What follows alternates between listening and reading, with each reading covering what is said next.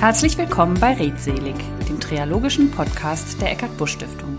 Rund um psychische Krisen, Erkrankungen, gegen das Stigma mit Betroffenen, Angehörigen, Experten und Expertinnen. Und in dieser Folge spreche ich mit Oliver Sechting. Herzlich willkommen, Olli, und schöne Grüße nach Berlin.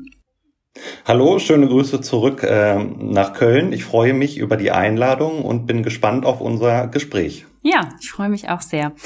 Wir sprechen heute über dich und deine Erfahrungen mit deiner Zwangserkrankung. Wir haben die mhm. Folge genannt ähm, Offenheit als Strategie, weil wir schon mit anderen Betroffenen über ihre Erkrankung gesprochen haben, die auch jeweils eine Form von Offenheit und ich würde mal auch sagen Öffentlichkeit gewählt haben im Umgang. Und dazu, denke ich, kommen wir dann später noch. Jetzt ja. sage ich erstmal kurz was zu dir. Du bist 46 Jahre alt, lebst in Berlin, bist Sozialpädagoge, schwul und gehst damit und mit deiner Zwangserkrankung sehr offen um. So habe ich dich jedenfalls erlebt bislang. Richtig. Du bist und arbeitest als Autor und Regisseur und engagierst dich für die Entstigmatisierung psychischer Erkrankungen, unter anderem auch in der Deutschen Gesellschaft für Zwangserkrankungen. So viel mal von meiner Seite. Was sagst du denn noch zu dir? Wer bist du? Was beschreibt dich? Was machst du privat? Was magst du? Wofür schlägt dein Herz? Ja, also vom Beruf bin ich ja Sozialpädagoge. Das ist auch ähm, der Beruf, mit dem ich mich äh, primär identifiziere. Ich äh, arbeite in, bei der Schwulenberatung Berlin äh, in der Seniorenarbeit. Wir machen kommunikative Angebote für ältere schwule Männer, die sich einsam fühlen. Ja, damit sie etwas Abwechslung in ihren Alltag bekommen, sich gegenseitig vernetzen können und sich dann auch gegenseitig helfen können. Also es ist im Grunde ein klassischer Ansatz von Hilfe zur Selbsthilfe. Das ist das, was ich halt studiert habe, womit ich mich auch identifiziere. Und nebenbei bin ich eben auch zu kreativen Projekten bekommen, da, gekommen. Das liegt einmal daran, dass mein Lebensgefährte ein Filmemacher ist, der mich immer wieder ermutigt hat, auch mal einen Film zu machen oder ein Buch zu schreiben. Und mit der Idee habe ich mich dann immer mehr angefreundet. Das ist ja auch ein Schritt, so etwas zu tun. Und ähm, habe dann aber tatsächlich ein Filmprojekt und ähm, zwei Buchprojekte umsetzen können. Immer auch mit Hilfe, also eines Co-Regisseurs oder einer Co-Autorin, weil mir das gemeinschaftliche Arbeiten einfach mehr Spaß macht, ähm, als das alleine zu tun. Ähm, das nehme ich sehr ernst, aber ich betrachte mich nicht als Künstler. Also die Bücher und der Film sind sozusagen Nebenprodukte meiner Sozialisation oder Nebenprodukte meiner Auseinandersetzung mit ähm, der psychischen Erkrankung. Ähm, und die haben einen Stellenwert in, in meinem Leben, aber wie gesagt, ich fühle mich in meinem Beruf als Sozialpädagoge sehr wohl und sicher. Das hat auch mit ganz banalen Gründen zu tun, wie zum Beispiel ähm, der Existenzsicherung. Also in einem Angestelltenverhältnis bei der Schwulenberatung Berlin weiß ich, dass ich zumindest am Ende des Monats meine Unkosten decken kann. Als freischaffender Künstler muss ich von Projekt zu Projekt jagen, um meinen Lebensunterhalt finanzieren zu können. Und das ist mir zu stressig. Das verträgt sich auch, der Druck verträgt sich auch nicht so gut mit meiner psychischen Erkrankung. Also ich kann jetzt recht relativ entspannt, kreativ arbeiten, aber auch nur, weil ich weiß, dass ich bei der Schwulenberatung Berlin genug Geld verdiene, ja, um mein Leben zu finanzieren.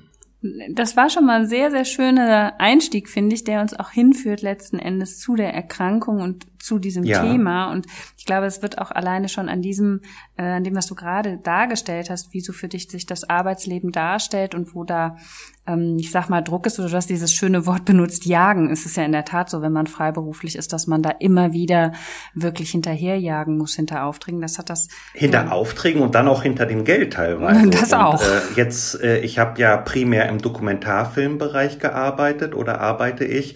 Und da geht es nicht um hohe Gagen, sondern da gibt es halt bescheidene Tagessätze. Und äh, wenn man dann für einen Regisseur nur einen Tag arbeitet, dann muss man natürlich auch gucken, dass man sein Geld bekommt und da muss man immer nachfragen und nachhaken. Äh, das ist nicht immer so. Es gibt auch ähm, Arbeitgeber oder Veranstalter, die absolut zuverlässig sind. Aber man muss halt immer dranbleiben und, und, und zusehen, dass man sein Geld zusammenbekommt mhm. und eben an die Aufträge kommt, äh, um überhaupt Geld zu verdienen. Ja, und das ist ähm, das ist nichts für mich. Ne? Das ist sehr, sehr anstrengend, ja. Es sei denn natürlich, man ist ein etablierter Künstler oder eine etablierte Künstlerin. Ähm, aber das ist auch keine Garantie für ein sorgenfreies Leben, weil auch die etablierten Künstler und Künstlerinnen immer wieder für neue Aufträge kämpfen müssen. So erlebe ich das bei meinem Lebensgefährten, der schon seit 50 Jahren berufstätig ist und der auch nach wie vor um seine Projekte kämpfen muss. Mhm. Über Rosa sprechen wir gleich noch, ne? Hatten mhm, wir ja gesagt. Jetzt würde ich in der Tat mal einsteigen wollen. Ähm, unter einer Zwangserkrankung können sich, glaube ich, viele nicht viel vorstellen oder ähm, sie können sich so das, was wirklich das Stigma in jeder Hinsicht bedient, nur vorstellen, habe ich denn den Herd ausgemacht? Ähm, ne? Und erzähl du uns doch mal, woran hast du das gemerkt? Ähm, wie müssen wir uns das genau vorstellen und was ist das? Genau, also das, was du gerade angesprochen hast äh, mit dem Kontrollzwang oder auch ein anderes klassisches Beispiel ist der Waschzwang. Ähm, die Betroffenen ähm, müssen dann sozusagen entweder immer wieder kontrollieren, ob zum Beispiel der Herd ausgestellt ist, die, äh, Tür abgeschlossen ist, äh, aber auch es geht auch um Kontrolle von Dingen, die jetzt ähm, gesunde Menschen gar nicht auf dem Schirm haben. Ähm, und Waschen kann man sich auch plastisch sehr gut vorstellen. Ähm, aber es ist halt auch nicht nur das Waschen, sondern es ist halt obsessiv und teilweise nur mal so als Beispiel, die Menschen waschen sich dann nicht mit, mit Schwamm und Seife, sondern nehmen Scheuertuch oder so ein, so ein, so ein Schwamm mit, mit so einer Scheuerseite und nehmen dann Waschmittel, die gar nicht hautverträglich sind und reiben sich die Haut teilweise bis zum Knochen runter. Ähm, meine Zwangsstörung ist ganz anders gelagert. Also ich leide nicht primär unter Zwangshandlungen, wie zum Beispiel das Waschen, ähm, sondern unter Zwangsgedanken, und zwar magischen Zwangsgedanken. Das bedeutet, dass sich in meiner Welt alles darum dreht, äh, Unheil abzuwenden. Also alles, was ich tue mit meinen Zwängen, äh, ist darauf ausgelegt, Unheil abzuwenden. Und bei mir läuft das vor allem weil ich nehme das jetzt als Beispiel, es ist noch ähm, raumgreifender, aber ich mache es immer ganz gerne am Beispiel der Zahlen und oder Farben fest. Ähm, mir begegnen, also die, die Zahlen, die mir im Alltag begegnen und äh, da, darum kommt man ja nicht drum herum. Das fängt mit dem Telefonieren an, Hausnummern. Alles hat heutzutage gerade in der digitalen Welt mit Zahlen zu tun. Und äh, bestimmte Zahlen und Zahlenkombinationen sind für mich äh, negativ besetzt. Das heißt, ähm, wenn ich die sehe, wahrnehme oder auch höre, dann bekomme ich das Gefühl, dass ich sterben muss, wenn ich nicht eine für mich positiv besetzte Zahl der negativen Zahl entgegensetze. Das hört sich jetzt so ein bisschen tricky an, ist aber ganz einfach. Also angenommen, ähm, ich muss in ein Haus mit der Hausnummer 58. 58 ist für mich eine ganz negativ besetzte äh, Zahl, dann geht das eigentlich nicht. Es sei denn, ich baue mir eine Brücke. Zum Beispiel, wenn jetzt, wenn ich jetzt zum Beispiel in ein Haus muss, aber ähm, ich muss in den dritten Stock, dann rechne ich die 58 plus 3, das ergibt 61 und die Quersumme ist 7 und 7 ist wiederum eine positiv ähm, besetzte Zahl und äh, dann kann ich auch in das Haus hineingehen. Also ähm, ich komme eigentlich durch alles durch, aber es ist eben mit viel Konzentration auf die Zwänge verbunden. Alles ist, ich, es, es geht alles immer um die Zahlen, um die Farben, um Schrittfolgen. Ähm, und das nimmt natürlich unwahrscheinlich viel Kraft. Also das nervt nicht nur, sondern das, das zieht Kraft.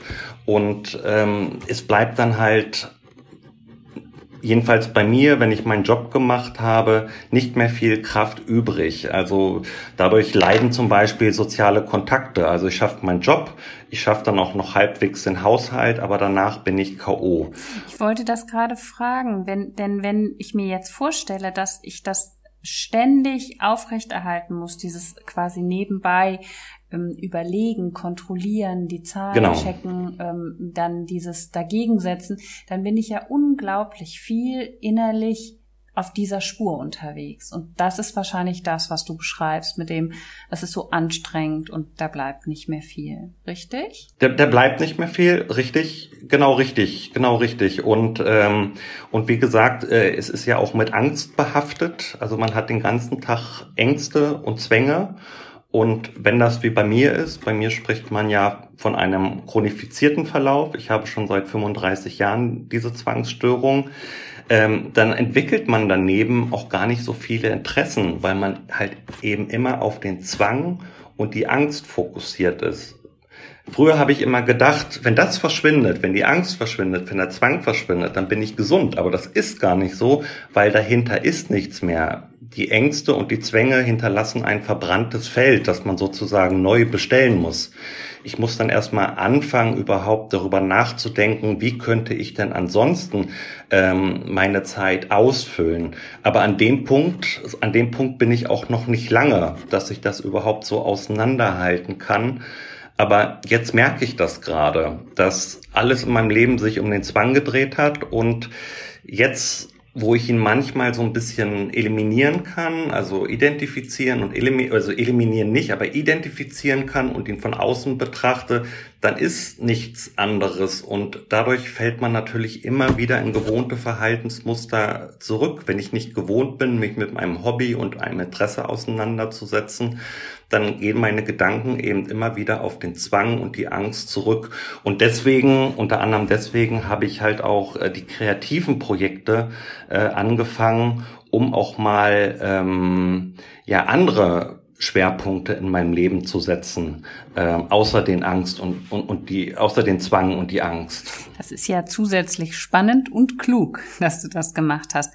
Ich meine, wir kennen uns ja jetzt schon, ich würde mal sagen, ein paar Jahre sicherlich und ähm, ich habe dich immer gar nicht als irgendwie so doll beeinträchtigt wahrgenommen, wenn ich dich so erlebe. Vielleicht ist das aber auch ein Teil der Zwangserkrankungen, dass man ganz gut daran ist, trotzdem so alles aufrecht zu erhalten im, zumindest im vordergründigen sozialen Kontakt.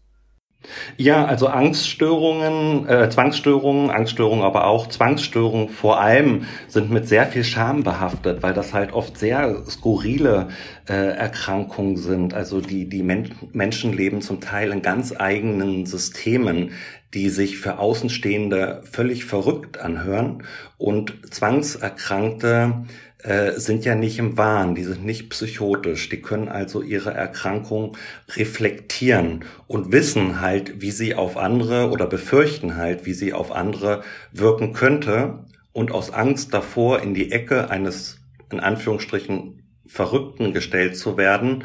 Also die Angst davor ähm, führt halt dazu, dass die Leute die Erkrankung verheimlichen mir gelingt das wahrscheinlich besser als anderen, weil sich meine Zwänge primär im Kopf abspielen.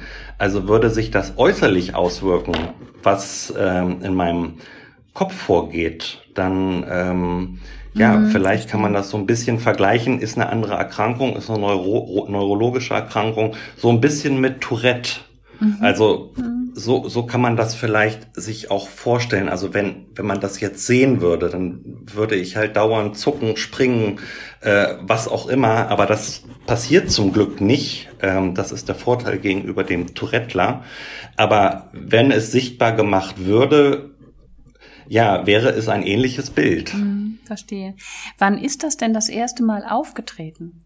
Gab, kannst du dich an ein erstes Mal erinnern? Ja, absolut. Das war ähm, kurz nach dem Tod meines Vaters, 1986. Damals war ich elf Jahre alt. Ähm, das hat halt, das sehe ich heute. Es ist ja alles dennoch spekulativ. Ich habe es zwar mit Therapeutinnen erarbeitet, dass eben das der Auslöser für die Zwangsstörung sein könnte, wobei eine genetische Disposition sicherlich eine Rolle spielt, weil nicht alle Kinder, die was Schreckliches in ihrer Krankheit erleben, werden psychisch krank oder zwangserkrankt. Ähm, Und jetzt habe ich den Faden verloren. Ich hatte dich gefragt, ähm, wann es das erste Mal aufgetreten ist und du sagst, ja genau, also das war dann der Tod des Vaters, der Tod des Vaters und danach, also mit dem Tod meines Vaters konnte ich gar nicht umgehen. Also es war, mein Vater ist an Krebs gestorben, das war 1986, damals war die Erkrankung noch nicht so mhm. bekannt, kann man sich kaum vorstellen, aber es war in den 80er Jahren alles noch nicht so bekannt. Es gab ja auch gar nicht so die Möglichkeiten wie heute zu recherchieren. Heute googelt man einfach und bekommt dann Informationen. Das war damals aber nicht so. Und meine Mutter meinte es gut, hat aber im Grunde falsch gehandelt. Sie wollte mich von allem fernhalten, also alles Schlechte von mir weghalten. Und dadurch habe ich aber gar nicht richtig verstanden, was mein Vater hat und habe dann auch gar nicht begriffen, dass mein Vater ähm, als mein Vater starb, das hat mich alles überfordert und ich hatte keinen richtigen Ansprechpartner und auf einmal kamen diese Zwänge auf, die mir dann, wie ich dann später äh, in der Analyse sozusagen mit Therapeutinnen herausgefunden habe, kamen die Zwänge, um eine Ersatzordnung in mein Leben zu bringen. Und der allererste Zwang war, ähm, dass ich immer die Türklinken in unserer Wohnung von unten nach oben drücken musste. Mhm. Also, und wenn meine Mutter nicht da war, dann konnte das exzessiv, obsessiv werden und bin dann stand teilweise stundenlang immer wieder durch die Wohnung gerannt, habe die Tür, äh, die, die, die Türgriffe von unten nach oben gedrückt, weil es eben auch mit einem Kontrollzwang mhm. verbunden war. Immer wieder, wenn ich dann den Rundgang durch unsere Wohnung geschafft hatte, kam der Gedanke, hm, da hast du vielleicht doch nicht richtig gedrückt. Und die Angst dahinter war, wenn ich nicht richtig drücke, dann wird jetzt auch noch meine Mutter krank und stirbt. Ähm, und deswegen habe ich das exzessiv betrieben. Mhm. Ähm, damals habe ich an diese Magie sogar noch geglaubt. Das tue ich ja heute nicht mehr. Aber damals als Kind war das für mich wirklich etwas, ja, irgendwie eine, eine, eine übergeordnete Kraft, äh, etwas, was mich von oben steuert. Äh, aber das kam natürlich alles von innen, von mhm. mir selber. Und ich habe das halt, naja, ich habe das halt angenommen und habe mich nicht dagegen gestellt, weil ich gar nicht wusste, was ich hatte. Also Krebs war ja, wie gesagt, schon gar nicht so bekannt wie heute und psychische Erkrankungen äh, waren noch nicht. weniger bekannt und Zwangsstörungen schon mal gar nicht. Mhm. Also damit mhm. konnte eigentlich keiner was anfangen. Und ich habe natürlich auch, ich habe, wir hatten so ein Brockhaus, so vielleicht äh, kennst du den, diesen großen Brockhaus, 24 ja. Bände oder so. Und da habe ich unter allen möglichen Stichworten äh, nachgeschaut und äh, habe aber auch überhaupt nichts gefunden, was auf das trifft, ähm, was ich fühle. So ein bisschen mit Paranoia konnte ich mich ein bisschen identifizieren. Also diese Angst, dass was Schlimmes passiert, dass man nicht beeinflussen kann. Aber ich habe Zwangsstörungen, ähm, habe ich nicht einordnen können. Mhm.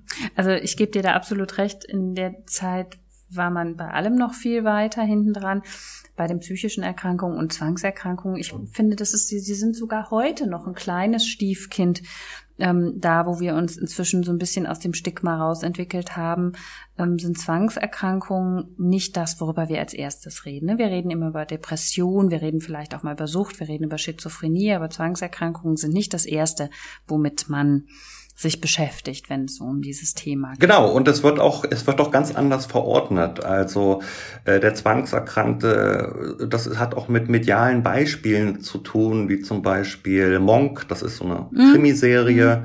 mit einem Zwangserkrankten ähm, Detektiv. Mhm. Äh, oder der Film Besser geht's nicht mhm. mit Jack Nicholson, der einen Zwangserkrankten spielt. Und es ist halt immer so der skurrile, vielleicht manchmal auch sympathische ähm, Eigenbrötler, ähm, ja, ein, ein komischer, seltsamer Typ, aber über den Leidensdruck dahinter wird gar nicht nachgedacht und das wird dann auch oft in den Medien schlecht vermittelt. Man sieht also die Symptome und begreift, findet das dann vielleicht sogar irgendwie lustig, weil man übersieht, äh, oder auch gar nicht weiß oder gar nicht darüber nachdenkt, was eigentlich dahinter steckt. Ja, ich glaube, über diesem kauzigen, etwas lustigen, weil wie das ja häufig dargestellt ist ja oft auch ja. sehr witzige Situationen, also im wahrsten Sinne des Wortes zwangsläufig, wird so ein bisschen vergessen, dass dahinter eigentlich was ganz Tragisches steht ne? und dass derjenige sehr leidet dabei. Sag mal. Genau, es ist eben nicht Woody Allen, der Großstadtneurotiker, äh. sondern es sind ganz andere Beispiele, die sich im Leben abzeichnen. Ja. Aber ich finde es ja gut, dass es überhaupt äh, aufgenommen wird. Also auch wenn die jetzt nicht immer inhaltlich, das ist ja auch Spielfilm ist ja jetzt auch ein anderes Medium als zum Beispiel eine, äh, eine Reportage, äh, ist natürlich trotzdem bin ich dankbar, dass es überhaupt mediale Beispiele mhm. gibt. Ja, das, also ich finde es auch, es ist äh, immer gut, immer wichtig und da sind alle Zugangsformen sind letzten Endes ähm, tun ihres dazu. Wie bist du denn, was hast du gemacht und wie bist du letzten Endes in Hilfe gekommen oder an die richtige Hilfe gekommen? Tja, ich habe äh, doverweise gar nichts gemacht. Also mir war das halt unangenehm, was ich da habe. Ähm, ich wusste, dass das irgendwas ist, was nicht normal ist, aber mehr wusste ich nicht und habe das eben auch aus Scham verheimlicht und zwar erfolgreich, ziemlich lange, ähm, bis zu meinem 25.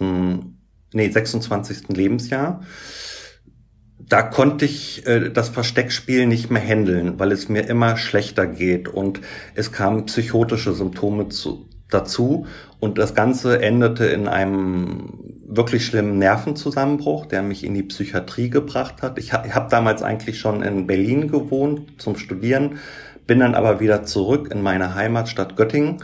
Ähm, auch weil die Familie ähm, in der Nähe war und bin in die Psychiatrie gekommen und da ich psychotische Symptome habe, äh, hatte, äh, wurde die Zwangserkrankung gar nicht als solche erkannt, sondern äh, der Arzt hat mich als ähm, als hat hat mir eine, eine paranoide Schizophrenie, ähm, ich sag jetzt mal unterstellt, weil es die falsche im Nachhinein die falsche Diagnose war.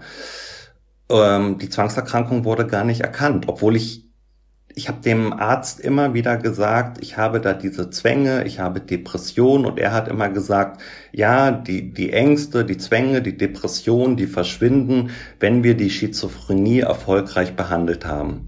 Da ich aber keine Schizophrenie hatte und Neuroleptika gar nicht angeschlagen haben und auch die Therapie, ähm, also ich hoffe, der Standard hat sich in Psychiatrien erhöht, weil es war damals traurig, was stattgefunden hat. Das war ein Therapiegespräch die Woche, einmal Ergotherapie die Woche und ansonsten nur dreimal am Tag Medikamente abholen. Ich denke, ähm, ich denke und hoffe, dass sich das verändert hat. Ja, ich hoffe auch. Und ähm, ja, letztendlich, also es hat sich keine Verbesserung ergeben. Er, ich bin dann nach einem Jahr auf eigenen Wunsch, auf eigenes Risiko wieder aus der Psychiatrie raus. Ich meine nach einem Jahr Psychiatrieaufenthalt und ähm, habe dann einfach so äh, weiter dahin gelebt. Also es, also das heißt, das ist alles, was passiert ist und keiner hat das je richtig ähm, genau, das Einzige, verstanden. was passiert ist, als ich dann von, von der Psychiatrie, ich bin dann von Göttingen aus wieder nach Berlin gegangen. Ähm, die, die Klinik hat mir einen Arzt genannt, wo ich hingehen soll. Und der hat dann aber aus ganz anderen Gründen, gar nicht, weil er die, äh, die Fehldiagnose erkannt hat, sondern der hat gesagt, damals war das vielleicht noch anders als heute, dieses Medikament ist so teuer, das kann ich Ihnen gar nicht verschreiben, das sprengt mein Budget. Und dann habe ich gedacht, okay, dann lasse ich es eben. Und nachdem ich das Neuroleptikum abgesetzt hatte, ging es mir auch wieder ein Stück weit besser. Also die Nebenwirkung, es hat halt keine Wirkung gehabt, sondern nur Nebenwirkungen, sage ich jetzt so in der Rückschau. Ja, und dann äh, vergingen viele Jahre. Ich bin so durchs Studium gekommen. Es ging mir aber nie gut. Ähm, und habe dann im Jahr 2008 meinen jetzigen Lebensgefährten kennengelernt. Mhm. Und der hat sozusagen darauf bestanden, dass ich nochmal äh, einen Versuch unternehme, weil er nicht mit der Verantwortung alleine dastehen wollte. Und das konnte ich auch nachvollziehen. Und bin glücklicherweise dann an einen Arzt geraten, der nach einem nach einem relativ kurzen Gespräch schon klar gesagt hat, äh, vergessen Sie die Schizophrenie-Diagnose, äh, Sie haben eine, eine Zwangsstörung und wir können Sie hier behandeln. Und darauf habe ich mich dann eingelassen. Ich habe eine Konfrontationstherapie gemacht im klinischen Kontext. Ähm, und danach ging es mir besser. Ich war aber nicht geheilt. Und das ist auch bis heute so geblieben. Ich habe durch Therapien gelernt, mit der Erkrankung zu leben. Auch das ist ein langer Prozess, der sich auch immer wieder verändert. Ähm, aber eben, ich bin die Zwänge und Ängste und die Depression, also die Depression, das waren wahrscheinlich sind das Erschöpfungsdepressionen, die immer wieder in Episoden äh, massiv auftreten. Ja, das ist alles bis heute so geblieben. Aber ich habe das so in meinem Alltag geregelt, dass ich ähm, trotzdem funktioniere und auch Spaß am Leben habe. Also nicht jeden Tag, nicht jede Minute. Aber es gibt eben auch ähm, die guten Tage und die guten Momente. Nur wenn es einem schlecht geht, dann vergisst man das alles wieder, weil, weil man einfach denkt, so geht das nicht weiter, das ist furchtbar. Aber inzwischen weiß ich, okay, es gilt dann ein paar Tage durchzuhalten und es wird dann auch wieder besser. Also das ist sozusagen immer im Fluss so eine psychische Erkrankung. Da geht's Aufs und Abs, das ist nicht konstant. Das klingt nach einem, ähm, ja, also das, das klingt sehr bewundernswert, muss ich sagen, nach viel Anstrengung und auch viel ja. Disziplin, die man da aufbringen muss. Und ja, da ziehe ich wirklich absolut den Hut vor. Olli, wie, ja, danke. Ja. wie, ähm, wie muss ich mir Konfrontat, also auch für, für unsere Zuhörer, wie muss ich mir Konfrontationstherapie denn vorstellen? Also ich mache es erstmal wieder am anderen Beispiel fest, äh, weil das äh, anschaulicher ist. Also zum Beispiel, also ich äh, habe ja keine Phobie, sondern ein Zwang, aber zum Beispiel bei Phobien arbeitet man auch mit Konfrontation. Wenn man zum Beispiel eine Spinnenphobie hat, dann muss man irgendwann lernen, sozusagen, das, das kennt man ja vielleicht aus dem Fernsehen, dass dann Leute eine große Spinne auf die Hand nehmen ähm, und das aushalten müssen. Und ähnlich ist es eben auch bei Zwangsstörungen oder in dem Fall bei Zwangsgedanken. Zwangsgedanken sind sehr lassen sich am schwierigsten therapieren, weil sie halt auch am unsichtbarsten sind. Jetzt wollte also, ich gerade sagen, wie willst du, wie, dann, dann kommt einer und hält dir immer die 58 vor, vor die Nase? So ähnlich. Tatsächlich so ähnlich. Also ich musste das, ich musste Zahlen aufschreiben, die für mich eine negative Bedeutung hatten. Ich musste Worte aufschreiben, die für mich eine negative äh, Bedeutung haben, also im Kontext der psychischen Erkrankung. Und ähm, und das immer wieder und immer wieder. Und ich hatte so zwei Sitzungen in der Woche. Zuerst dachte ich auch, was soll der Quatsch? und dann habe ich aber tatsächlich, das war wie ein Wunder, habe ich tatsächlich gemerkt, dass die Zwangsintensität dadurch zurückging. Also sie ist nicht weggegangen, aber ich habe sie dadurch erstmal wirklich eingedämmt. Sagen wir mal von, die Intensität ist um 50 Prozent gesunken. Das ist aber ähm, viel. 50 Prozent finde ich. Ist jetzt natürlich auch nur ein gefühlter Wert. Mhm. Ne? Ja, aber, aber, man muss ja auch wiederum sehen, bei manchen geht sie komplett weg. Also ähm, mein Beispiel ist zum Glück nicht das Paradebeispiel, weil viele Menschen mit Zwangsstörungen werden eben auch geheilt. Okay. Ähm, aber Zwänge sind dann eben wiedergekommen und bei der zweiten Konfrontationstherapie hat das alles nicht mehr so funktioniert. Also da war dann kein ähm, Effekt mehr zu spüren. Mhm. Also, aber nochmal zurück, das fand ich gerade auch ganz spannend. Das heißt also, viele der Zwangspatienten erleben doch durch sowas eine, eine so eine Verbesserung, dass sie quasi wie geheilt sind. Kann es denn passieren, dass dann auf einmal so nach dem Motto, jetzt ist der Zwang weg, ähm, und dann kommt das ganze Ding von hinten durch die Brust äh, äh nochmal wieder in Form eines anderen Zwangs? Ja, klar. Also das kann natürlich auch passieren. Dann war die Therapie aber nicht äh, erfolgreich. Da geht es dann sozusagen um Verlagerung. Also das kennt man von Süchten. Also hört man mit dem Spielen auf und äh, fängt dann mit mit einer Ersatz mit einer Ersatz äh, mit, ja mit einer Ersatzbefriedigung sozusagen an. Ne? Also hört auf Alkohol zu trinken und fängt an Marihuana zu rauchen. Und so ist es eben auch bei den Zwängen. Man hört mit dem Ritual auf und fängt dann mit dem anderen Ritual an. Aber ähm, das kann alles passieren. Aber wie gesagt, ähm, bei mir spricht man von einem chronifizierten Verlauf, das ist nochmal ganz wichtig zu sagen. Ähm, das da bin, damit bin ich nicht auch, damit bin ich nicht alleine und über die Menschen finde ich, ähm, die die Perspektive haben, damit eventuell ein Leben lang zu leben, wird auch viel zu wenig gesprochen. Aber zum Glück kann den meisten doch geholfen werden. Und deswegen ist auch meine Empfehlung immer, immer geht erstmal zum Arzt. Das ist eine meiner nächsten Fragen, nämlich was du den Betroffenen rätst. Aber lass mich vorher noch einen kurzen Step zurück machen. Das heißt, medikamentös ist die Zwangsbehandlung eigentlich nicht zu behandeln, richtig? Also ich sag mal, man, natürlich kann man die Depressionen, die damit, da, damit einhergehen, sicherlich auch mit äh, Antidepressiva zum Teil. Genau, und da schließt sich der Kreis, mhm. weil es mhm. gibt kein äh, spezifisches Medikament gegen ich. Zwänge. Mhm. Da, da, ich finde, also ich habe ja jetzt seit 35 Jahren diese Erkrankung und ich finde auch, dass sich äh, da wenig getan hat. Das liegt sicherlich auch daran, dass das große Geld äh, die, ja, dass der Forschung zur Verfügung steht, äh, anders verteilt wird. Ähm, hat ich für mich hat sich, aber ich kann das nicht beurteilen, ne, als als als Laie so diese was das bedeutet, ein Medikament zu entwickeln. Es gibt kein spezifisches Medikament gegen Zwänge. Man behandelt mit Antidepressiva, die eben, das ist eigentlich eine Nebenwirkung, die eine zwangshemmende Wirkung haben. Und ähm, das hat anfangs auch bei mir sehr gut funktioniert, bis sich mein Körper immer mehr an das Medikament gewöhnt hat und der Effekt immer geringer wurde. Und gleichzeitig hat jedes Medikament ja auch Nebenwirkungen. Also da da kann man mit den Medikamenten, bin ich oft vom Regen in die Traufe gekommen. Inzwischen nehme ich ein Paket von fünf verschiedenen Medikamenten am Tag. Ähm, und ich komme gar nicht mehr aus diesem, ich sag jetzt mal, aus diesem Kreis raus, weil ich habe mich so über die Jahre so daran gewöhnt und ich weiß, dass ich viele starke Nebenwirkungen habe. Also nur mal ein Thema zu nennen, also das Thema Sexualität kann man eigentlich abhaken, weil es funktioniert nichts mehr. Die Libido ist nicht mehr da, die Sexualfunktionen äh, gehen nicht so, wie sie gehen sollten. Das sind Nebenwirkungen, die man dann in Kauf nehmen muss. Das kann ich jetzt als älterer Mann mit Mitte 40 natürlich besser als ein 20-Jähriger.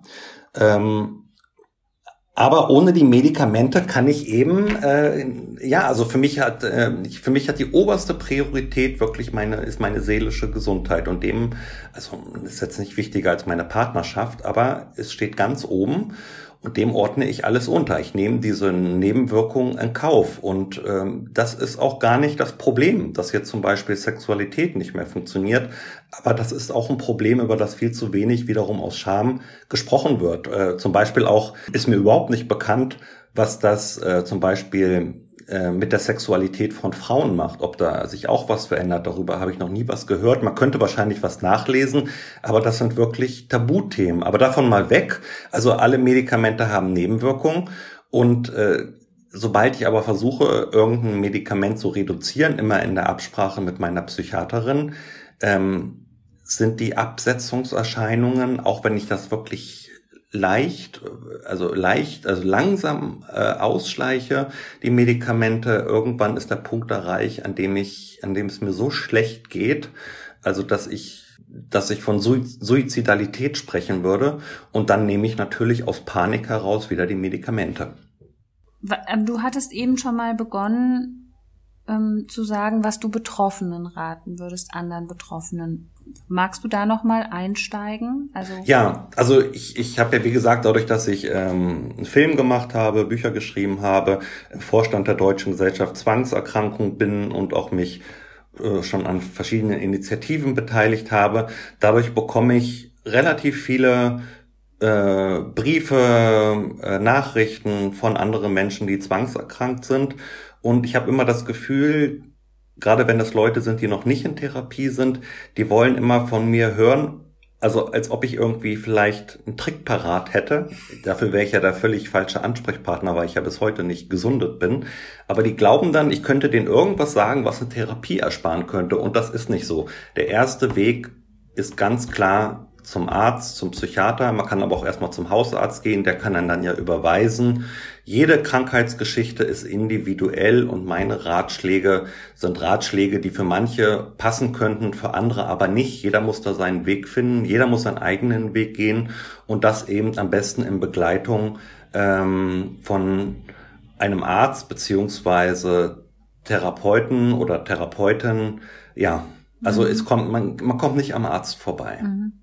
Finde ich aber auch gut, dass du es so sagst, weil ähm, es einfach auch nochmal klar macht, dass wir haben es mit einer letztlich doch mit einer schweren Erkrankung zu tun. Das ist ja auch der Teil, den du davor geschildert hast, ne, mit diesen Medikamenten. Genau, also wenn jetzt wenn jetzt jemand kommen würde und mir sagen würde, ich habe hier so einen Knoten in der Brust, dann würde ich ja auch sagen, du geh bitte schnell zum Arzt genau. und nicht äh, geh zu irgendeinem, ich habe da gehört, da, da legt jemand Hände auf und dann verschwindet das ähm, weil viele flüchten sich ja auch in so alternative Medizin, mhm. die ich nicht grundsätzlich für falsch halte.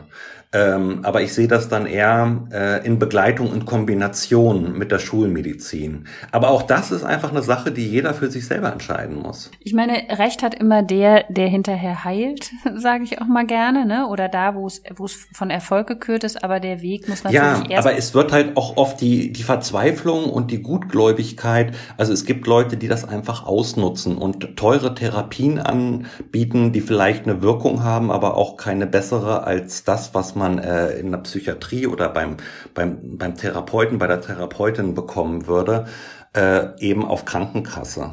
Mhm. Naja, und ich glaube, es ist auch immer noch Scham und Stigma sind so an der Tagesordnung vor der eigentlichen Diagnose. Deshalb finde ich diesen Hinweis, geht zum Arzt, wirklich richtig, sich erstmal damit auseinanderzusetzen, so das ist jetzt Fakt. Ne? Was man ja. dann macht, man bekommt ja dann auch was vorgeschlagen. Natürlich muss man sich dazu entscheiden, aber das ist ja erstmal ganz wesentlich. Manche wollen ja vielleicht auch direkt bei irgendeinem, äh, bei irgendeiner Alternative einsetzen, weil sie sich der eigentlichen Diagnose gar nicht bereit sind zu öffnen. Das ist ja so ein, dann muss ich das ja auch anerkennen, dass ich das habe. Ne? Das ist ja nochmal ein, ein anderer Schritt.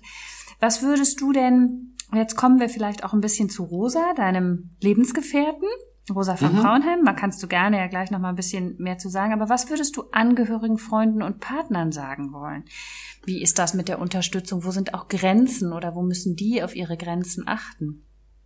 Also für, für, für das Umfeld, also das, das Umfeld eines Zwangserkrankten wird schon ganz schön herausgefordert. Und auch da würde ich deshalb, ähm, weil das kann man nicht aus dem Bauchgefühl herauslösen, es sei denn, man hat einfach einen richtigen Treffer wie ein Sechser am Lotto.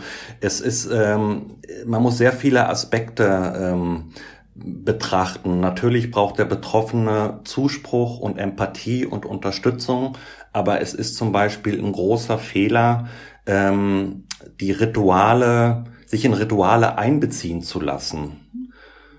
Ähm, und viele, gerade Eltern, die halt auch schwer dem Kind was abschlagen können, ähm, fangen dann damit an und dadurch gerät, wird der, wird der Zwang immer ausufernder und der Betroffene gerät auch in eine Abhängigkeit und das, nicht nur das Leben des Betroffenen wird stark beeinträchtigt, sondern auch das Leben der Leute im Umfeld. Mhm. Und da, das ist ja, das ist ein schmaler Grad, auf dem man sich da bewegen muss. Also auf der einen Seite Empathie zu zeigen, aber auf der anderen Seite auch zu sagen, äh, hier an der Stelle mache ich nicht mehr mit oder auch an der Stelle zu sagen, das geht gar nicht mehr, wir müssen bitte zum Arzt. Mhm. Ja, auch sehr, ja, sehr, sehr guter äh, Hinweis, finde ich.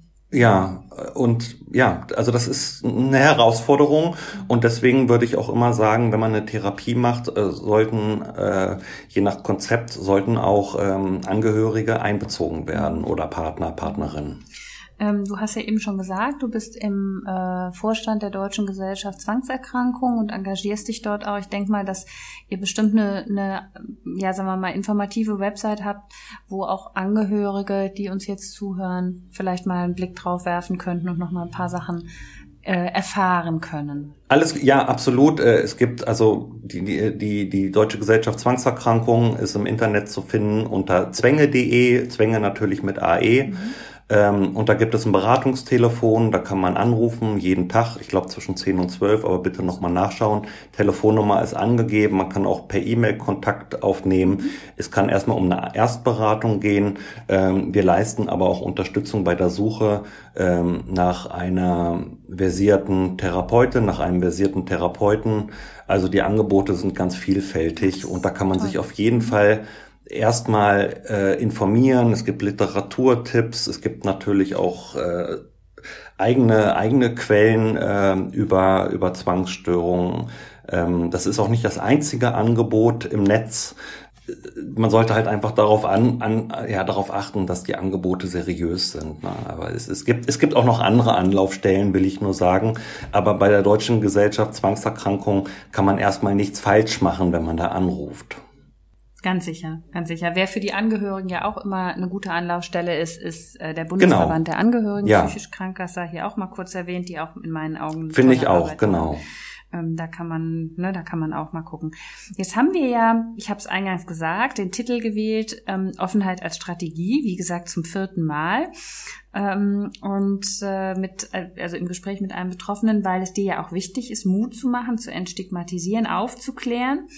Und ähm, wie du das aber geschafft hast ähm, und ähm, was du gemacht hast mit deinen Büchern und deinem Film, vielleicht kannst du da noch mal ein bisschen was zu sagen, weil wir wollen ja heute auch Bücher verlosen. Ja, also es geht natürlich, also ich, meine Meinung ist, Entstigmatisierung funktioniert eben nur über Aufklärung, Offenheit und Öffentlichkeit.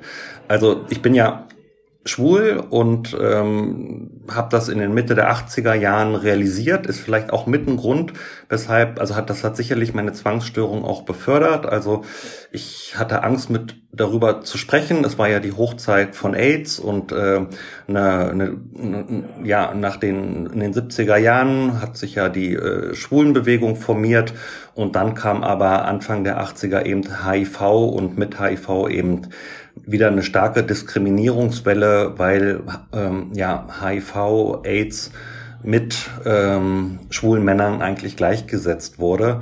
Und da kann man sicher, das ist ein ganz anderes Thema, aber auch da hat die Emanzipation über Aufklärung, Offenheit und Öffentlichkeit stattgefunden.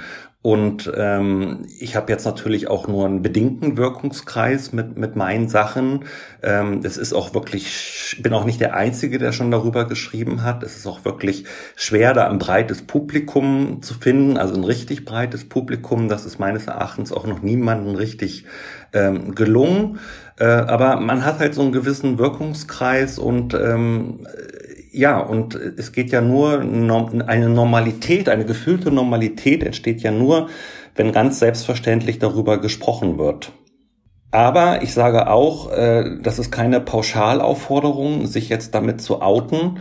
Ähm, man muss natürlich, das ist auch wieder eine Sache, die würde ich ähm, ja im engen Umfeld und vor allem auch äh, mit der Therapeutin ähm, besprechen äh, was könnte passieren? Also da spielen natürlich auch Dinge eine Rolle, wie könnte das meinen Arbeitsplatz gefährden? Deswegen würde ich jetzt nicht mhm. sagen, outet euch alle. Also wenn es gleichzeitig ginge, würde das vielleicht funktionieren. Aber die Menschen müssen ja tatsächlich mit äh, Diskriminierung und Ausgrenzung äh, rechnen. Deswegen muss das, also ich kann dazu nur ermutigen, weil ich positive Erfahrungen gemacht habe. Aber äh, das ist auch wieder individuell. Aber es braucht äh, eben den Mut der Leute, aber nicht jeder ist dafür gemacht, ein Märtyrer zu sein. Also ich will das auch nicht. Mhm. Also ich bin auch froh, dass mir das bislang noch nicht auf die Füße ge äh, gefallen ist. Denn also ich arbeite jetzt bei der Schwulenberatung und ich ähm, arbeite hier sehr gerne und will hier auch bleiben. Aber sollte ich mal den Arbeitsplatz wechseln müssen, vielleicht auch weil ich umziehe oder sonst irgendwas, äh, jeder, der mich googelt, findet die Information, dass ich psychisch äh, krank bin. Also ein normales mhm. Outing bringt das ja in der Regel nicht mit sich, aber wenn man es öffentlich tut, ist es eben festgeschrieben. Das muss man sich einfach vorher bewusst machen. Ähm, aber es geht vor allem auch um, um die, ja, sagen wir mal, es geht einfach auch darum, dass, dass sich Leute, die, die gar nicht medial in Erscheinung treten, ähm, dass, dass die sich outen. Also man braucht eine breite Bewegung und diese Entstigmatisierung, sagen wir mal, die Entstigmatisierungsbewegung für psychische Erkrankungen, die hat jetzt erst so langsam begonnen. Also unter anderem auch mit der grünen Schleife, die ja erstmalig von der Eckart genau. Initiiert wurde und dann von der, vom Aktionsbündnis Seelische Auf Gesundheit deine übernommen Idee wurde. Hin, Olli. Ist ja auch egal, wer also es war jedenfalls. Äh, Nein, das war doch, das war der, das muss man schon mal sagen, das war der Moment, ja. als wir in, zusammen in Berlin waren und du diese Idee hattest. Da hast du mich, uns auf die Idee gebracht, äh, die grüne Schleife einfach Ja, aber die Idee zu haben, ist, ist eine Sache, die Umsetzung ist das. Also das ist ja das, die Umsetzung ja. ist immer das, was Kraft kostet, was auch äh, Know-how bedeutet und so. Und ähm, Nee, das bedingt sich gegenseitig. Du hast uns inspiriert. ja. Aber ich würde hier gerne noch mal einhaken. Ähm, wo findet man dich denn? Also wo finde ich mehr zu deinen Büchern und ähm, zu deinem Film, wenn Leute jetzt zum ersten Mal davon hören und ähm, oh, ich habe eine ja, Homepage, sich mal mehr ähm, oliversechting.de. Genau, okay. Ja. Wunderbar, genau. Und auf Facebook und auf Instagram da bin ich auch, du, ich, genau, auch, auch unter meinem Klarnamen. Wunderbar, das sei ja an dieser Stelle mal erwähnt. Wie das mit der Verlosung funktioniert, machen wir, glaube ich, ganz am Schluss. Ähm, da passt das ganz gut rein. Was ich dich jetzt noch mal fragen würde wollen, ist, hast du denn Angst, vor schlechteren Phasen? Also ich nehme dich im Moment ja sehr sortiert und, und ähm, positiv wahr und ähm, gibt es diese Angst und was tust du? Diese dabei? Angst gibt es und zwar vor jedem Tag. Also das ist, jeder Tag kann anders sein. Also wenn ich morgens aufwache, dann habe ich schon ein Gefühl dafür, wie der Tag verlaufen wird. Und äh, manchmal sind es gute Phasen, da macht man sich dann weniger Gedanken. Manchmal hat man aber auch schlechte Phasen, da zerbricht man sich dann den Kopf darüber, wann man da wieder rauskommt. Ja, jeder Tag ist ein neuer Tag. Also, und ich weiß nie, was kommt. Ich kann tatsächlich morgen mit einem guten Gefühl aufwachen. Es könnte aber auch sein, das hat auch vielleicht mit den Schlafbedingungen zu tun oder wie man schläft. keine Ahnung. Und manchmal wache ich auf und ich merke, mh, hm, das wird heute nix. Das wird auch morgen nix, so stark wie die Angst ist, mit der ich aufwache. Äh, ja, und so ist jeder Tag eine neue Herausforderung und ähm, ich habe auch Angst davor, aber das ist ein Fehler, die Angst vor der Angst. Ich versuche nicht äh, darüber nachzudenken und einfach jeden Tag so zu nehmen, wie er kommt. Okay. Was hat denn Corona mit dir und auch im, mit quasi deiner seelischen Gesundheit, mit deinen Zwängen gemacht? Hatte das Einfluss Also darauf? das hat definitiv Einfluss auf psychische Erkrankungen in negativer Art und Weise. Ähm, ich habe das jetzt gar nicht so massiv empfunden, weil jetzt zum Beispiel die ganzen Schutzmaßnahmen, die wir haben, die viele ja als lästig empfinden, die sind, das hört sich jetzt vielleicht ein bisschen überheblich an, aber die sind äh, im Gegensatz zu den Einschränkungen, mit denen ich lebe, also mit meinen eigenen Einschränkungen, mit meinem Zwangsgefängnis, ist das alles nicht so.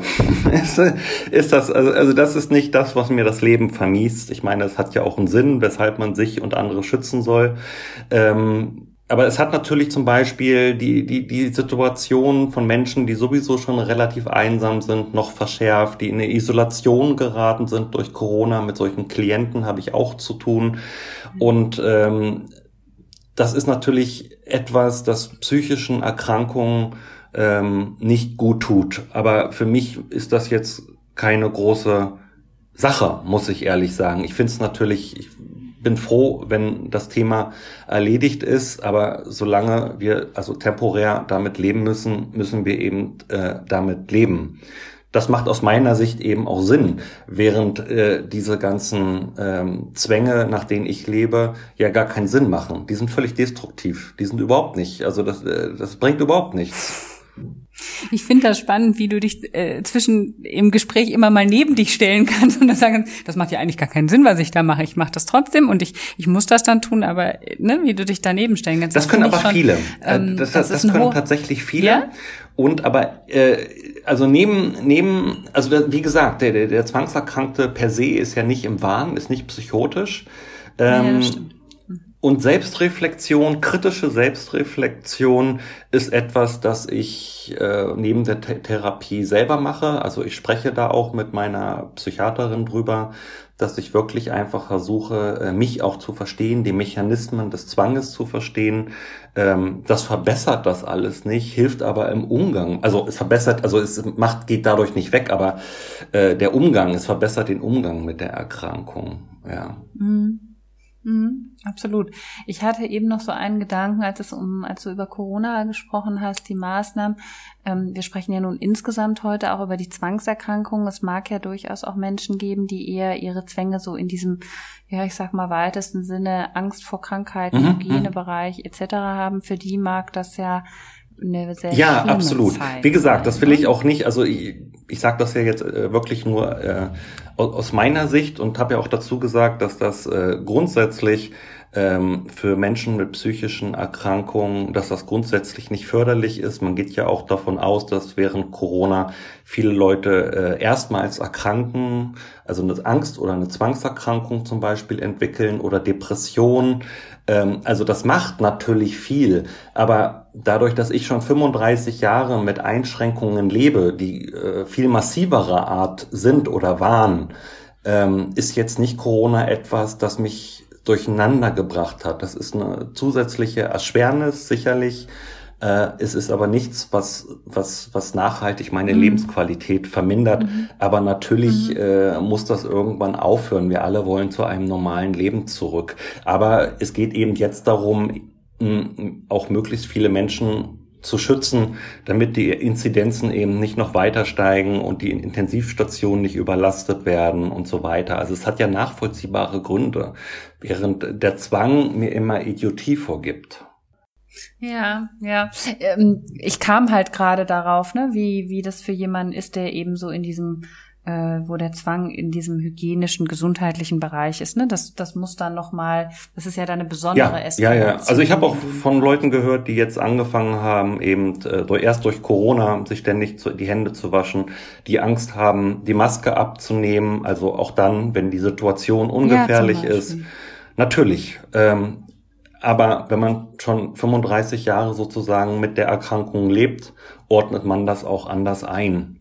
Du bist ein großer Experte naja, in deinem ich, Bereich. Ich meine, ich, ich bin ja auch nicht, also mir geht's ja nicht so schlecht. Ich habe einen Job, ich habe einen Partner. Ähm, auch wenn es mir schwerfällt, soziale Kontakte zu pflegen, habe ich Freunde.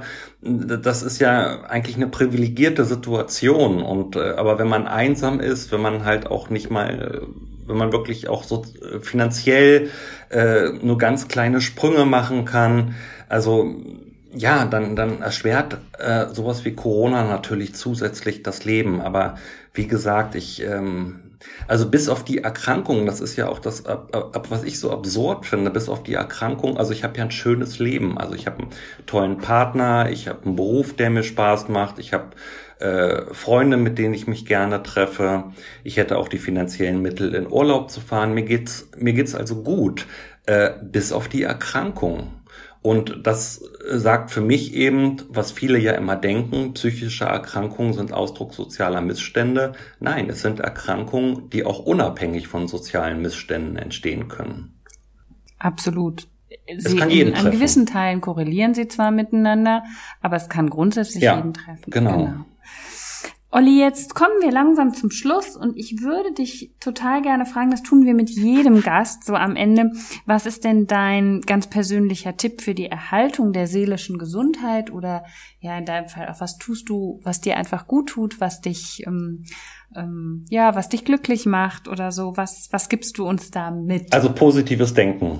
Das ist ja jetzt so ein Schlagwort, äh, da wurde schon viel rüber publiziert, da gibt es verschiedene Ansätze, Methoden. Aber ich glaube tatsächlich grundsätzlich positives Denken. Also man kann die Dinge ja immer aus mehreren Perspektiven betrachten und ähm, ja, positives Denken ist, denke ich, eine Grundhaltung, ähm, die es erleichtert, mit psychischen Erkrankungen umzugehen. Aber positives Denken muss man eben auch erlernen. Also man darf sich nicht nur sagen, hm, ich, ich ich denke jetzt so, weil das wäre jetzt ein besserer Ansatz, sondern man muss es auch fühlen. Also das ist wirklich viel Arbeit, mhm. positives Denken. Ja, es ist eine, es ist eine Haltung und letzten Endes ist es wie ein Muskel, ne? Ja, Der muss trainiert genau. werden. Ähm, genau. Aber schön. Ja, schöne Inspiration nochmal. Und äh, natürlich auch, also ich kann jetzt gar nicht sagen, dass das äh, autobiografische Arbeiten, also äh, zu, zum Film, zu den Büchern, dass das einen großen therapeutischen Effekt hatte. Das kann ich gar nicht sagen. Äh, aber ich habe es halt gemacht, um, um ähm, ja, um, um sozusagen mehr Normalität äh, damit zu zu erreichen. Ähm, aber auch das äh, kann einfach auch helfen. Also das ist eine Art von Selbstreflexion und auch das ist auch mal etwas Konstruktives, weil diese Erkrankungen, da werden mir die meisten, denke ich, äh, recht geben, die auch betroffen sind. Die Zwangsstörung ist was sehr Destruktives. Die bringt nichts, die bringt einen nicht nach vorne. Und ähm, über die Erkrankung aber zu schreiben oder einen Film zu machen oder ein Tagebuch zu führen, man muss es ja auch nicht öffentlich machen, ist mal etwas Konstruktives. Also eine seltene Gelegenheit, etwas Konstruktives mit dem Zwang zu machen. Also gerade auch dieses, äh, du sagtest gerade das Tagebuch schreiben, wenn man es ja. auch nicht öffentlich macht, dieses Thema Journaling ist ja wirklich inzwischen, glaube ich, schon in den Therapieformen durchaus angekommen und anerkannt, dass dieses ähm, quasi Abgeben von etwas, wenn ich es niederschreibe, durchaus einen sehr ähm, guten Effekt hat ne? und ähm, was mit den Betroffenen macht. Ja, genau. Man, man darf nicht, äh, also ich war so ein bisschen naiv und dachte, alle sagen mir, wenn ich was darüber mache, dann geht's mir dann am Ende besser. Und äh, ich habe gedacht, ja, vielleicht stimmt das ja und äh, habe mit so einem riesen Wurf gerechnet, mit so einem riesen Schritt, dass es mir auf einmal wie so eine Befreiung ist. Aber das ist natürlich auch Blödsinn, weil das was ich da seit 30 Jahren habe, das sind ja eingefahrene Denkstrukturen. Also man kann sich, man braucht wirklich Zeit, Geduld und wirklich, man muss viel Arbeit dran setzen. Ähm, es gibt keine Wunderheilung, an die glaube ich einfach nicht. Die, die mag vielleicht äh, individuell hier und da mal auftreten, aber das ist, glaube ich, der, der durchschnittliche Betroffene muss sich da rausarbeiten. Wie auch immer, aber es ist mit Arbeit verbunden. Aber eben das Leben kann schön sein und die Arbeit lohnt sich und sterben müssen wir sowieso alle. Und es geht darum, halt die Zeit, die wir haben, möglichst gut zu nutzen. Das war eine sehr, sehr schöne Zusammenfassung, finde ich, die du da gerade nochmal gesagt hast. Ja, ganz, ganz, ähm, ganz großartig. Denn ich sag mal, das, was mich in den elf Jahren, in denen ich mich mit diesen Themen beschäftige, immer wieder so, ähm, was ich immer wieder erlebe oder denke, ist auch, manchmal ist es vielleicht so, dass wir das nicht heilen können, aber wir können lernen, ein gutes Leben zu führen und auch ein Leben, was uns glücklich macht, trotz einer Erkrankung. Genau. Und ich glaube, das ist die Erkenntnis. Wir können ja auch im gesunden, im somatischen Bereich nicht jede, jedes Symptom oder jede Erkrankung immer wegmachen. Wir müssen lernen, damit Das heißt aber auch Demut, Demut und Bescheidenheit gegenüber dem Leben, weil man darf eben nicht immer dem Optimum hinterher trauern. Ach, wenn ich das nicht hätte, würde ich das machen, könnte ich das ja, machen. Richtig. Nein, also äh, es ist da und ähm, ich, ich werde gewisse Dinge einfach nie erreichen, da werde ich nie hinkommen, aber ich muss halt das Beste aus meiner Situation machen. Also sage ich für mich, sage ich für mich. Ansonsten ist müssen immer ein schlechtes Wort.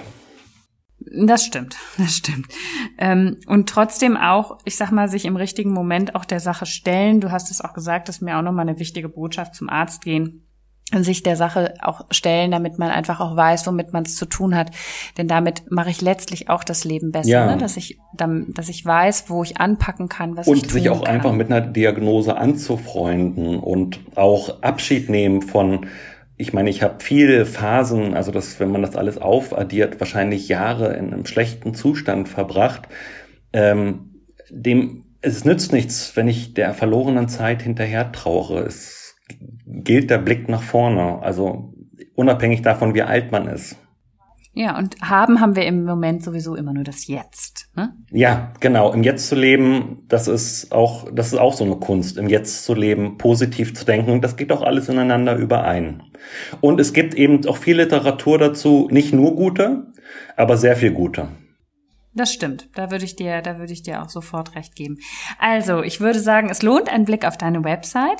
Ich möchte mich an dieser Stelle ganz, ganz herzlich bei dir bedanken für deine Offenheit, für das schöne Gespräch und auch für die sehr, sehr persönlichen und tiefen Einblicke, die du uns da gewährt hast. Das war sehr schön, mit dir zu sprechen. Ja, erstmal nochmal vielen Dank für die Einladung. Ich schätze eure Arbeit sehr. Ich habe ja auch schon äh, einen Film bei euch gezeigt. Und äh, wir sind schon länger in Kontakt und äh, es ist wichtig, dass es solche Initiativen wie euch oder auch das Aktionsbündnis gibt, damit eben äh, sozusagen so etwas wie eine Bewegung auch ein wenig organisiert wird. Dankeschön, Dankeschön. Ja, jetzt erzähl mal was zu der Verlosung. Wie machen wir das? Ja, ich würde gerne dreimal meine Autobiografie, äh, der Zahlendieb, verlosen. Wunderbar. Und das Ganze machen wir einfach so, dass ähm, die, es muss, äh, schreibt bitte eine E-Mail an info at eckart-busch-stiftung.de und die ersten drei, die da kommen, die gewinnen das Buch. Genau, und ihr gebt mir dann die Namen und ich schicke dann direkt von mir aus, ähm, verschicke ich dann die Bücher und äh, wer eine, äh, ja, eine Signatur oder eine Widmung möchte, kann das gerne dazu angeben. Wunderbar. Dann nochmal, ich würde einfach sagen, unter dem Betreff Zahlendieb oder Oliver Sechting eine Info an, eine Mail an info at eckart-busch-stiftung.de gibt es die Bücher von Oliver Sechting ähm, in der Verlosung. Vielen Dank dafür, dass du äh, noch mit so einer schönen Idee in, in äh, den Podcast sozusagen ein bisschen bereichert hast. Ich würde gerne zum äh, Schluss noch sagen, im Dezember spreche ich mit ähm, Professor Dr. Christian Montag aus Ulm. Der ist unser Gast, er ist Psychologe und ähm, leitet die Abteilung für molekulare Psychologie. Ganz spannende Geschichte. Er wird uns in dem Podcast erklären, worum es dabei geht. Seine Arbeitsschwerpunkte sind was machen eigentlich, also unter anderem, was macht eigentlich iPhone Gaming mit unserer mhm, Psyche? Spannend. Darüber wollen wir sprechen. Ich glaube, ein Ja, finde ich auch. Und ich glaube, ein Thema unserer Zeit. Und wir werden, glaube ich, lernen, dass es einiges Gute macht, manches auch nicht so. Aber es wird sicher ein spannendes Gespräch. Lieber Olli, dir liebe Grüße nach Berlin. Einen schönen Tag noch und vielen Dank fürs Gespräch. Vielen Dank. Auf Wiederhören.